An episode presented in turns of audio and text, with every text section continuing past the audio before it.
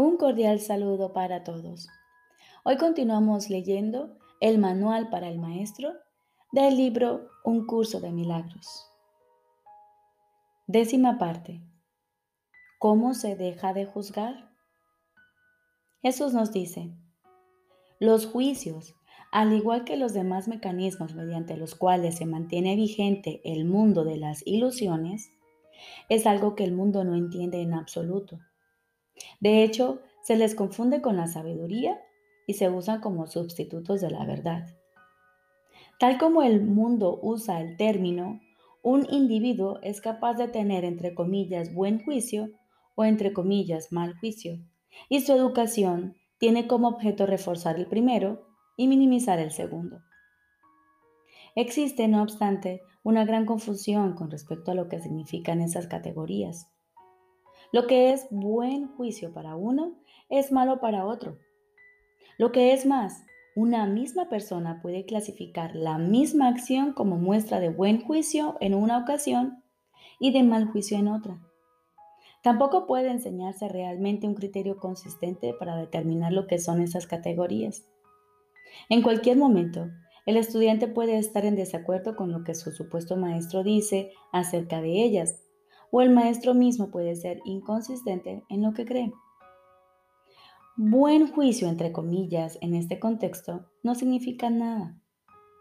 Mal juicio tampoco. Es necesario que el maestro de Dios se dé cuenta, no de que no debe juzgar, sino de que no puede. Al renunciar a los juicios, renuncia simplemente a lo que nunca tuvo. Renuncia a una ilusión o mejor dicho, tiene la ilusión de renunciar a algo. En realidad, simplemente se ha vuelto más honesto. Al reconocer que nunca le fue posible juzgar, deja de intentarlo. Esto no es un sacrificio. Por el contrario, se pone en una posición en la que el juicio puede tener lugar a través de él en lugar de ser algo que él emite por su cuenta. Y este juicio no es ni bueno ni malo. Es el único juicio que existe y es solo uno. El Hijo de Dios es inocente y el pecado no existe. El objetivo de nuestro programa, a diferencia del objetivo del aprendizaje del mundo, es el reconocimiento de que juzgar en el sentido usual es imposible. Esto no es una opinión, sino un hecho. Para poder juzgar cualquier cosa correctamente, uno tendría que ser consciente de una gama inconciblemente Basta, inconcebiblemente basta, de cosas pasadas, presentes y por venir. Repito, para poder juzgar cualquier cosa correctamente, uno tendría que ser consciente de una gama inconcebiblemente vasta de cosas pasadas, presentes y por venir. Uno tendría que reconocer de antemano todos los efectos que sus juicios podrían tener sobre las personas y sobre todas las cosas que de alguna manera estén involucradas en ellos. Y tendría que estar seguro de que no hay distorsión alguna en su percepción para que sus juicios fuesen completamente justos con todos los que han de recaer ahora o sobre los que hayan de recaer en el futuro. ¿Quién puede hacer eso?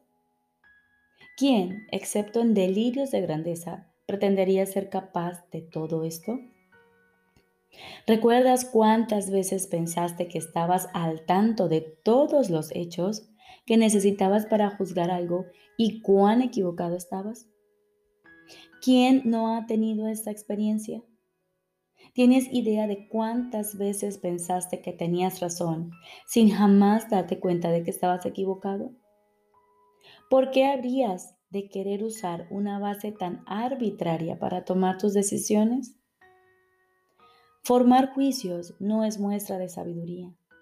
La renuncia a todo juicio lo es.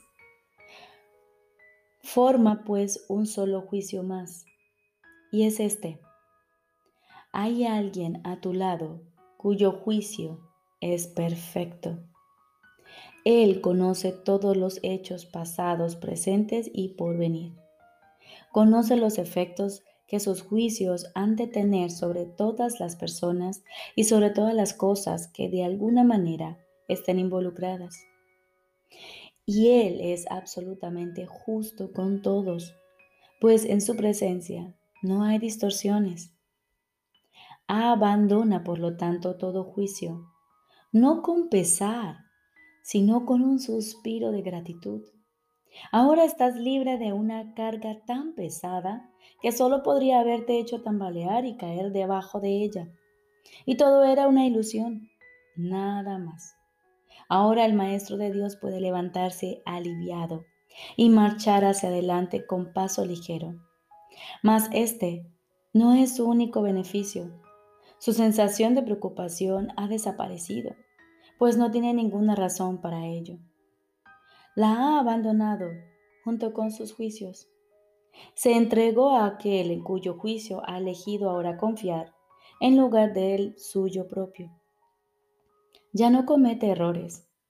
Su guía es infalible y donde vino a juzgar, ahora va a bendecir.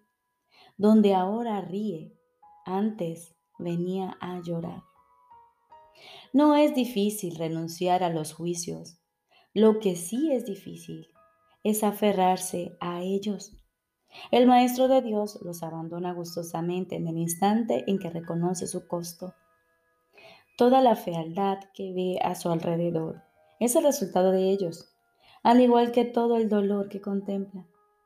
De los juicios se deriva toda soledad y sensación de pérdida, el paso del tiempo y el creciente desaliento, la desesperación enfermiza y el miedo a la muerte. Y ahora el Maestro de Dios sabe que todas esas cosas no tienen razón de ser. Ni una sola es verdad. Habiendo abandonado su causa, todas ellas se desprenden de él, ya que nunca fueron sino los efectos de su elección equivocada. Maestro de Dios, este paso te brindará paz. ¿Cómo iba a ser difícil anhelar solo esto?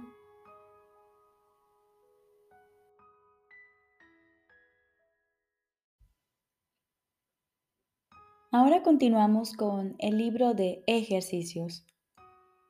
Quinto tema especial.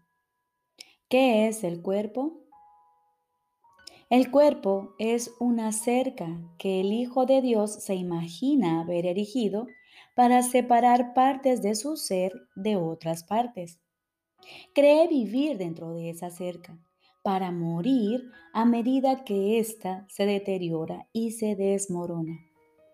Pues cree estar a salvo del amor dentro de ella al identificarse con lo que considera es su seguridad, cree ser lo que ésta es. ¿De qué otro modo, si no, podría estar seguro de que permanece dentro del cuerpo y de que mantiene al amor fuera? El cuerpo no perdurará. Sin embargo, para él eso supone una doble seguridad pues la temporalidad del Hijo de Dios es la prueba, entre comillas, de que sus cercas funcionan y de que están llevando a cabo la tarea que su mente les asignó. Pues si su unidad aún permaneciese intacta, ¿quién podría atacar y quién podría ser atacado? ¿Quién podría ser el vencedor? ¿Quién la presa? ¿Quién podría ser la víctima? ¿Quién el asesino? Y si él no muriese, ¿qué prueba habría de que el eterno Hijo de Dios puede ser destruido? El cuerpo es un sueño, al igual que otros sueños. A veces parece reflejar felicidad, pero puede súbitamente revertir al miedo, la cuna de todos los sueños pues solo el amor puede crear de verdad y la verdad jamás puede temer. Hecho para ser temeroso, el cuerpo no puede sino cumplir el propósito que le fue asignado. Más podemos cambiar el propósito que el cuerpo obedece si cambiamos de parecer con respecto a su finalidad. El cuerpo es el medio a través del cual el Hijo de Dios recobra la cordura. Aunque el cuerpo fue concebido para condenarlo al infierno para siempre, el objetivo del cielo ha sustituido a la búsqueda del infierno. El Hijo de Dios busca la mano de su hermano para ayudarlo a marchar por la misma senda que él. Ahora el cuerpo es santo. Ahora su propósito es sanar la misma mente para dar muerte a la cual fue concebido. Te identificarás con lo que pienses que te ha de dar seguridad. Sea lo que sea, creerás que ello es lo que tú eres.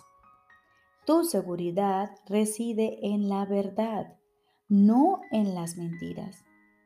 El amor es tu seguridad. El miedo no existe.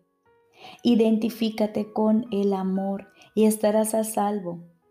Identifícate con el amor y estarás en tu morada. Identifícate con el amor y hallarás tu ser.